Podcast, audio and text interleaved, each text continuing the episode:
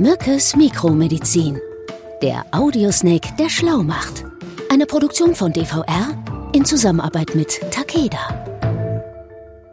Hallo und guten Tag zu einer neuen Folge von Mückes Mikromedizin, wo wir auch heute wieder ein Thema behandeln und ich etwas naiv und dümmlich drei Fragen stelle, die mir Martin Mücke, seines Zeichens Uni-Professor in Aachen, beantworten wird, hoffentlich.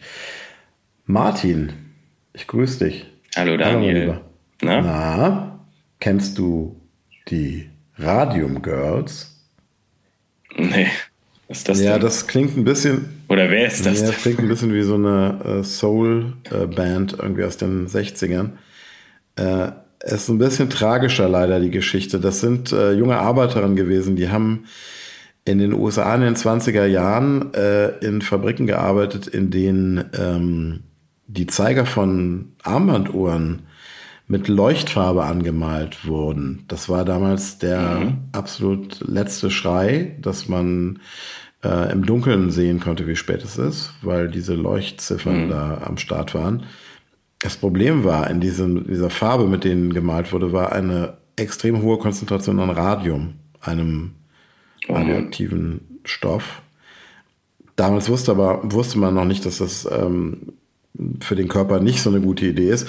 Und zu allem Überfluss haben die Frauen, um besonders akkurat zu arbeiten und besonders feine Pinselstriche auf diesen kleinen Zeigern äh, zu platzieren, den Pinsel immer wieder mit der Zunge befeuchtet. Um, äh, ja, und dabei haben sie natürlich im, in der Konsequenz ihre Zähne teilweise verloren grauenhaft später, viele Jahre später sind natürlich viele Frauen auch noch wesentlich schlimmer erkrankt, also Nekrosen, das heißt Gewebe ist abgestorben, Anämien, also Bluterkrankungen bis hin natürlich auch zu Krebserkrankungen, an denen leider auch viele dieser oder einige dieser Radium Girls tatsächlich gestorben sind. Das Thema unserer heutigen Episode, was ich ausgesucht habe, leider auch aus einem nicht so schönen aktuellen Anlass. Also wir reden ja in letzter Zeit häufiger auch über mögliche äh, Schäden an Atomkraftwerken etc. Ähm, mhm. Oder den Atomkrieg. Ja, das ja. böse Wort. Ähm, ich glaube, wobei ich glaube, da müssen wir uns keine Gedanken mehr groß machen. Aber ähm,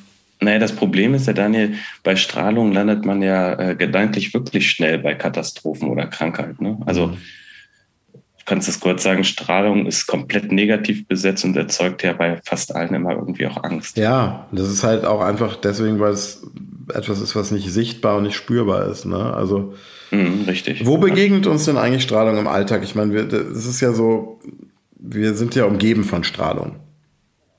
Genau, also es gibt ja ähm, ähm, die diversesten Arten von Strahlung, äh, die man wahrscheinlich so auch nicht auf dem Schirm hat. Also auf zum Beispiel kosmische Strahlung. In dem Fall, ja. ja. Kosmische Strahlung, natürliche UV-Strahlung, also das sogenannte ultraviolette Licht. Ne? Mhm. Und äh, es gibt aber auch, ähm, auch in natürlich, also äh, natürlich radioaktive Stoffe in vielen unserer Lebensmittel und im Trinkwasser. Ja die man ja auch nicht unbedingt alle kennt. Ja, denkt man da nicht dran, ne? Wusstest du, dass, hm? ja, wusstest du, dass eine Banane radioaktiv ist? Nee, nicht wirklich. Also ich meine, die Farbe, ja, es ist so ein bisschen Homer Simpson, der arbeitet ja auch im Atomkraftwerk bei den Simpsons. Hat auch ein bisschen was von so einem kleinen Brennstab, aber nein, Spaß beiseite, da hätte ich jetzt mhm. nicht gedacht. Was also die das? Banane hat äh, das sogenannte Kaliumisotop und das ist dafür verantwortlich. Allerdings müsstest du dann mindestens äh, ja, um die 500 Bananen täglich essen, damit das dann gesundheitlich bedenklich wird für dich. Schaffe ich. Nein, möchte ich nicht. Also die Affen müssen ein bisschen aufpassen. Kommen wir zu einem anderen Alltagsproblem oder einer Strahlenquelle. Dem Handy, dem Mobiltelefon, das ist ja auch ein Thema, was mich sehr beschäftigt, weil ich sehr. Viele andere, ne? Ja. Ich telefoniere super viel leider und ähm, kriege das auch immer wieder zurecht um die Ohren gehauen, auch von meiner Freundin. Ähm, und mache mir natürlich in der einen oder anderen Stelle Minute auch mal Gedanken darüber, was das mit meinem Gehirn zum Beispiel macht. Äh, bitte jetzt keine Kommentare, keine spöttischen. Ähm, nee, aber ernsthaft, äh, gerade was das Thema auch Gehirntumore angeht, wie ist denn da deine medizinische Einschätzung, was ähm, Handystrahlung angeht? Mhm. Das Thema ist tatsächlich umstritten und ähm, auch nicht wissenschaftlich belegt, muss man sagen.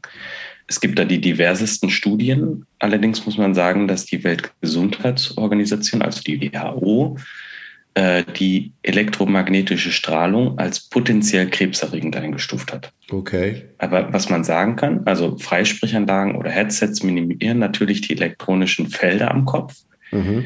Ebenfalls ist eine gute Faustregel, je schlechter der Empfang, desto mieser ist die Strahlung, also wegen der hochfrequenten Intensität. Also das heißt, wenn ich, wenn ich denke, oh fuck, hier ist gerade schlechter Empfang, dann wird mein Gehirn richtig gegrillt in, der, in diesem Augenblick. Genau. Okay. Und äh, im Auto zu telefonieren ist immer schlechter als im Freien natürlich, da die Karosserie die Verbindung negativ beeinflussen kann. Naja, und abgesehen davon, dass man natürlich auch ähm, abgelenkt ist, das ist ein anderes Thema. Ähm, gut. Ähm, wie sieht das aus mit der Fruchtbarkeit? Ähm, neulich habe ich in der Höhle der Löwen gesehen, da gab es ein junges Startup, das hat Boxershorts tatsächlich hergestellt, die ähm, die Strahlung abschirmen, wenn man das Handy in der Hosentasche trägt und sozusagen die Fruchtbarkeit der Männer mhm. aufrechterhalten soll. Das ist, äh, ich fand es absurd. Es ist auch durchgefallen bei den, bei der Jury, bei den Investoren. Trotzdem ist auch das natürlich eine große Sorge und Angst, die viele Männer mhm. haben. Ja, da muss man aber sagen, die Mehrheit der Studien, die es dazu gibt, besagt, dass es keinen schädlichen Einfluss auf die Fruchtbarkeit hat, ne? also die Handystrahlung. Mhm. Aber es ist natürlich eine große Angst der Männer. Mhm. Und ähm, ja, was man sagen kann, man checkt am besten den SAR-Wert des Telefons, also SAR-Wert des mhm. Telefons. Was ist das? Und dieser Wert gibt an, wie viel Energie, also Wärme, der Körper durch die Strahlung aufnimmt. Ah, okay. Wenn man also das Telefon auf dem Nachttisch liegen hat, äh, sollte man es bestenfalls im Flugmodus dann schalten, ne? weil äh, im Flugmodus ist dann die Strahlung entsprechend vernachlässigbar. Du hast immer so schöne Wörter, vernachlässigbar, darauf muss man auch erstmal kommen. Ähm, kommen wir zu einem weiteren, mittlerweile auch wieder ähm, an Wichtigkeit äh, zugenommen habenden, jetzt ich genauso wie du, äh, Teil, nämlich das Fliegen. Also haben wir jetzt ja lange nicht, äh, nicht so gemacht aufgrund der Pandemie. Ähm, wie sieht's da aus? Jetzt wieder Urlaubsreisen stehen an. Ähm, man hört immer wieder, dass die Strahlung in der Höhe, wenn man im Flugzeug sitzt, natürlich wesentlich höher, äh, also wesentlich konzentrierter ist als hier unten bei uns auf der Erde. Wie ist da, ist die Sorge berechtigt? Mhm. Also, das ist schon gesagt, also äh, in der Höhe wirkt mehr Strahlung als unten hier auf der Erde. Mhm. Und äh, die Höhenstrahlung ist für den Otto-Normalflieger, würde ich sagen, nicht schädlich, aber bei Flugpersonal sieht das anders aus. Da geht man davon aus, dass es größeren, äh, einem größeren Krebsrisiko ausgesetzt ist, mhm. wobei auch das umstritten ist, ähm, weil man sagen muss, hier spielen auch andere Faktoren wie unregelmäßiger Schlaf oder Stress auch noch eine deutliche Rolle. Bei den also, netten Kolleginnen und Kollegen, die als Flugbegleiterinnen und Flugbegleiter arbeiten. Mhm. Okay, ähm, ja, also äh, ich komme nicht über die Banane hinweg. Äh, in der Medizin, also in deinem, auf deinem Home-Turf, mhm. in deiner ähm, klassischen Domäne, deinem Berufsfeld, wird aber Strahlung ja auch als ähm, probates Mittel zur Diagnostik, aber auch zur Behandlung von Erkrankungen eingesetzt. Ähm, also das heißt, es gibt auch in Anführungsstrichen gute Strahlung, oder? Wo genau, wird denn also die Strahlung eigentlich eingesetzt in der Medizin? Also Röntgen kennt man? Ja, also das ist ja die ionisierende Strahlung. Also wie mhm. Röntgen beispielsweise hat deutlich mehr Power als die elektromagnetische Strahlung. Also kann, elektromagnetische äh, Strahlung, Handy zum Beispiel gerade erwähnt, ne? Genau. Und äh, die kann sogar DNA-Schäden verursachen oder DNA verändern. Okay. Und ähm, die kann natürlich dann auch in den ganzen Körper eindringen. Mhm. Das wären dann zum Beispiel die gerade schon erwähnte Röntgen Mhm. Technik, die ja schon super alt ist, was die wenigsten, also das wissen schon einige, aber es ist ja, ähm, die Röntgenstrahlung ist ja, glaube ich, für 150 Jahren, mhm. wenn nicht sogar länger. Schon davon Dann die Computertomographie, ne? das mhm. ist ein Vielfaches der Röntgenstrahlung, die wir da aufnehmen, also mhm. von einer normalen Röntgenaufnahme. Mhm. Oder aber auch äh, das ähm, sogenannte Mammographie-Screening, also zur Früherkennung des Brustkrebs nur um ein paar zu nennen. Also da gibt es ja auch nochmal unterschiedliche ähm, Arten der Röntgenaufnahme. Ich denke zum Beispiel gerade an die beim Zahnarzt. Das ist ja dann mhm. sehr fokussiert äh, auf ein ganz kleines Areal, nämlich auf die Zähne äh, meistens, äh, beschränkt. Und das ist ja auch wirklich nur gefühlt ein Sekundenbruchteil, ne, dem man da der Strahlung ausgesetzt wird. Genau. Und äh, der Zahnarzt achtet ja dann oder sollte darauf achten, dass man dann auch eine sogenannte Bleischürze dann bekommt, mhm. ähm, um die anderen Körperpartien dann zu schützen. Und äh, das ist natürlich dann auch ähm, eine kleine Belastung nur für dieses Areal dann.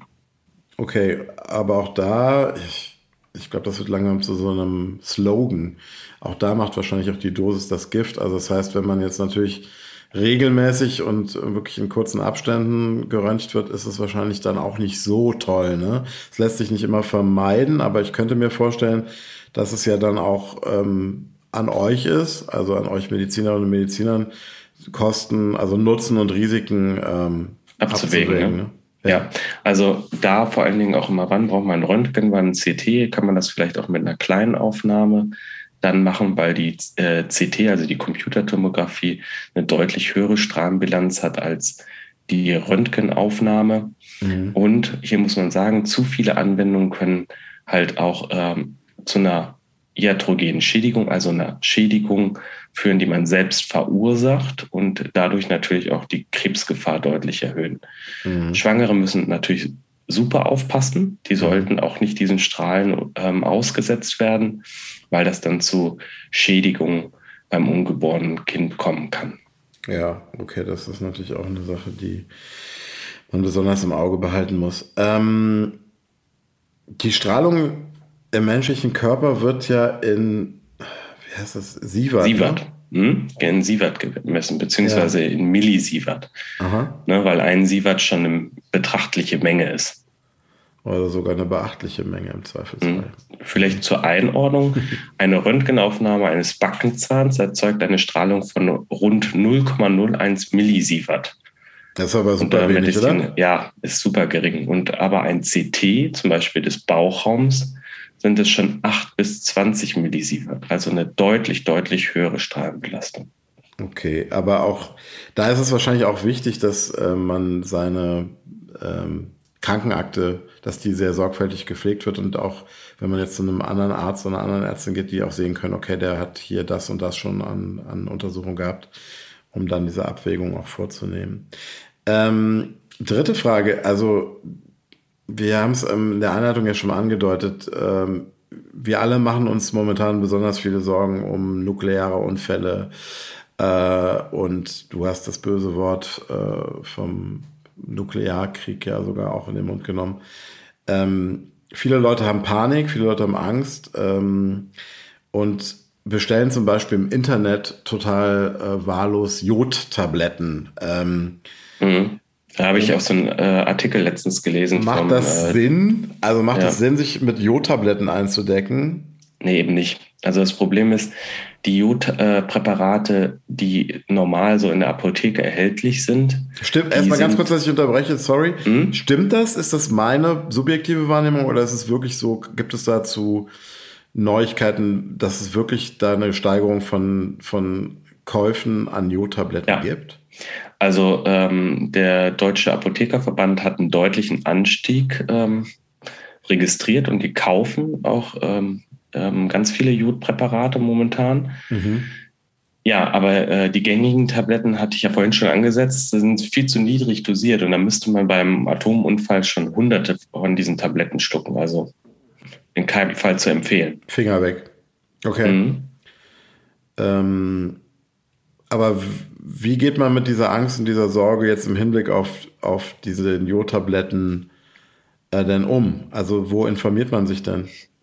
Also man kann sich äh, seitens der Ärzte oder des Bundesamtes für Strahlenschutz natürlich informieren. Mhm. Und ganz wichtig ist, man muss aufpassen, dass man diese Jodtabletten nicht einfach zur Vorsorge nimmt, also sprich zu früh ähm, einnimmt, ähm, das kann nämlich dann zu Schädigungen der Schilddrüse führen, weil sie, also die Schilddrüse sich äh, durch die Einnahme dieser Jodtabletten vergrößert. Äh, genau, also okay, aber dann erklär doch noch mal ganz kurz, ähm, wie soll dieses Jod denn überhaupt helfen und warum soll man, wann nimmt man das und was macht das? Also bei einem Atomunfall soll Jod helfen, indem es, also hoch, äh, hochdosierte Jodpräparate können verhindern, dass sich das radioaktive Jod in der Schilddrüse absetzt und man dann an Schilddrüsenkrebs erkrankt. Mhm. Also nimmt man nach einem nuklearen Unfall diese Tabletten, setzt sich das nicht radioaktive Jod bereits in der Schilddrüse dann entsprechend ab. Okay, das heißt, das blockiert es praktisch. Also man kann sich das so vorstellen, dass schädliche radioaktive Jod, was freigesetzt wird, hoffentlich kann nicht, nicht mehr aufgenommen werden. Kann nicht mehr mhm. aufgenommen werden, weil das andere Jod äh, sagt, hey, we are full. Ja, und das äh, nennt man dann Jodblockade, ne? Also. Okay. Mhm. Und ähm, diese Jodblockade, auch ein seltsames Wort, ähm, muss man da noch irgendwas beachten? Was ja, ist das für also alle Menschen? Empfiehlt, ja, man empfiehlt das bis zu einem Alter von 45 Jahren, also diese, Jod, diese Jodblockade. Mhm. Und danach kehrt sich aber das Risiko-Nutzen-Verhältnis um. Das heißt, dann ist es schädlicher, äh, das Jod zu nehmen, als es nicht zu nehmen. Okay. Genau. Aha. Und, und dieses radioaktive Jod, ich meine, Jod ist ja auch jetzt so, man denkt, ich denke da mal an, an Vogelfutter, äh, Wellensittichfutter oder irgendwie Jodsalz. Wie kann das denn überhaupt in den Organismus gelangen? Mhm. Also nehmen wir jetzt mal an, was hoffentlich nie passiert. Es gibt irgendwie ein, noch mal sowas wie Tschernobyl, so ein Super-GAU und ähm, das war ja damals so, ich erinnere mich dran, ich war klein. Das kann ja eingeatmet werden, es wird durch Wind übertragen. Mhm. Und Getränke, Nahrung, ne? Kannst du es aufnehmen dann, ne? ja. ne? Alles, was so damit belastet sein kann. Also genau, wenn jetzt zum Beispiel damals waren das Pilze, da wurde gesagt, auf gar keinen Fall Pilze äh, essen, weil die ja. kontaminiert sein könnten und sowas, ja. Also prinzipiell muss man sagen, im Falle eines Unglücks, also eines Atomunfalls oder eines äh, da sagen wir Atom, eines Atomunfalls. Ja. Ich glaube, das andere wollen wir uns nicht vorstellen. Ja. Das, ja kann aber dann äh, eigentlich die deutsche Bevölkerung durch die speziellen Jodtabletten versorgt werden. Also da, die sind auch in Deutschland bundesweit gut eingelagert. Okay, also das heißt Finger weg von irgendwelchen komischen Online-Versandapotheken und ähm, in dem Fall sich darauf verlassen, dass wenn es mhm. dazu haben wir ja gerade gesagt, es macht ja. auch keinen Sinn, ne? Und äh, die herkömmlichen Präparate sind viel zu niedrig dosiert. Okay. Ja. Gut, ja, ich danke dir für diese Aufklärung in, zu einem Thema, was ja äh, tatsächlich sehr bedrückend ist, aber umso wichtiger auch darüber zu sprechen. Ähm, ich fasse nochmal ganz kurz zusammen. Es gibt tatsächlich ja überall Strahlung. Äh, mhm. Strahlung, radioaktive Strahlung umgibt uns und sogar in so harmlosen und schmackhaften Dingen wie einer Banane findet sie sich. ähm, dann hast du nochmal ganz kurz erklärt, ähm, in welchen Bereichen der Medizin die Strahlung eingesetzt wird, also zur Diagnostik, beim Röntgen, zum Beispiel in der Computertomographie und dass das auch da wichtig ist, aber dafür, darum kümmern sich natürlich die Ärztinnen und Ärzte, dass man Kosten, Nutzen immer abwägt, also Risiko gegen medizinischen Nutzen und natürlich darauf achtet, dass man nicht äh, ohne Not ähm, Strahlen einsetzt.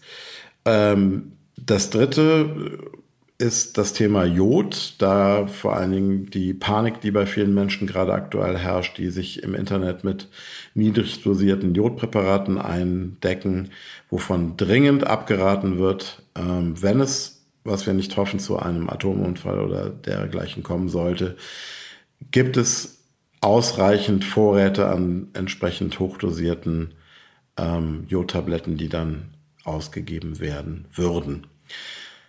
Ja, Martin, wie geht man aus so einer Episode jetzt mit einem etwas optimistisch lockeren Spruch raus? Ähm, alles Banane? Ich weiß es nicht. Ähm, ich danke dir auf jeden Fall und es ist gut, ähm, dass du da nochmal so ein bisschen Tacheles geredet hast. Ja, danke Daniel. Ich freue mich auf die nächste Folge. Das klang nicht überzeugend, aber ich äh, glaub's dir. Ich freue mich tatsächlich auch. Bis dann, mein Lieber. Bis bald. Tschüss. Sie hörten Mückes Mikromedizin. Eine Produktion von DVR in Zusammenarbeit mit Takeda.